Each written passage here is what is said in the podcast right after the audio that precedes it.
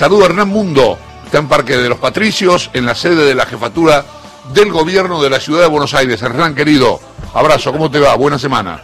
Buen lunes para vos y para todos, trabajando como cada semana, lunes, martes, eh, lunes, miércoles y viernes, en lo que es la conferencia de prensa de Fernán Quirós, ministro de Salud de la ciudad de Buenos Aires, con una novedad en lo que respecta a las posibles aperturas que va a pedir la ciudad a la nación. Por supuesto, necesitan del consentimiento del presidente Alberto Fernández, como cada actividad de cada uno de los distritos del país. Pero por primera vez, eh, Fernán Quirós habló de espacios cerrados con la posibilidad de que se den actividades, por supuesto con poca gente y con eh, ventilación correspondiente. Y habla, más allá de que no lo va a mencionar en el audio, pero después nosotros lo precisamos con él en, el off, en la charla que mantenemos eh, fuera de lo que es la conferencia formal, eh, de la reapertura muy gradual de centros comerciales, además de otro tipo de actividades que en principio todavía no estaban contempladas, como por ejemplo el servicio doméstico, o sea, las empleadas domésticas que trabajan en distintos departamentos y casas en la ciudad de Buenos Aires. Por supuesto, allí se plantean varias cuestiones a debatir y vamos a ver cómo se implementa esto en caso de ser autorizado, porque claro, lo que se dice es que las empleadas domésticas no, empleados domésticos también, no van a contar con el transporte público, o sea que van a requerir de que el empleador eh, ponga a disposición un vehículo, o sea un taxi, sea un remis, o sea un vehículo particular, para eh, el transporte de eh, las empleadas y los empleados domésticos que trabajan en la ciudad de Buenos Aires. Pero referido a lugares cerrados, shoppings en principio con el pedido de una reapertura gradual, midiendo seguramente la cantidad de personas que van ingresando a esos grandes centros comerciales, y lo que está descartado en Ciudad de Buenos Aires son los gimnasios que sí han sido habilitados, Chavo, y eh, que tendrán reapertura en próximos días. Ya algunos municipios los tienen funcionando, otros los van a habilitar, por ejemplo el caso de Morón, en próximos días, y de hecho los gimnasios en las últimas horas anunciaban justamente su reapertura. Escuchamos a Fernán Quirós qué es lo que decía sobre las posibles reaperturas que se vienen en la ciudad de Buenos Aires.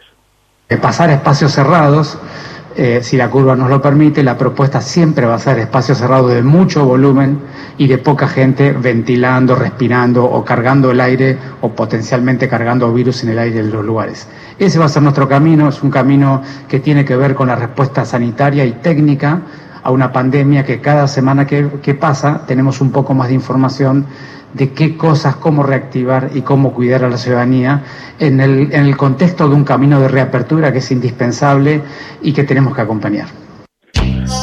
Chavo, la palabra de Fernán Quirós, quien dice y sostiene que la ciudad de Buenos Aires va a insistir con eh, la cuestión educativa, con la reconexión de estos eh, alumnos, estos chicos que perdieron conectividad según plantea la ciudad a lo largo de estos seis meses. Seguirán las reuniones, seguirán los pedidos. Es verdad que pasa el tiempo y no ha habido todavía ninguna solución, pero la ciudad de Buenos Aires insiste en que hay una necesidad de vincular a estos chicos con actividades fundamentalmente en espacios que tienen que ver con el aire libre, ya sea patios, como ha pedido la Nación o sugerido la Nación, o como en un primer momento había dicho la ciudad, eh. en eh, lugares como veredas o plazas, veremos cómo se implementa, si hay algún tipo de acuerdo. Hernán, no me quedó claro si gimnasio sí o no.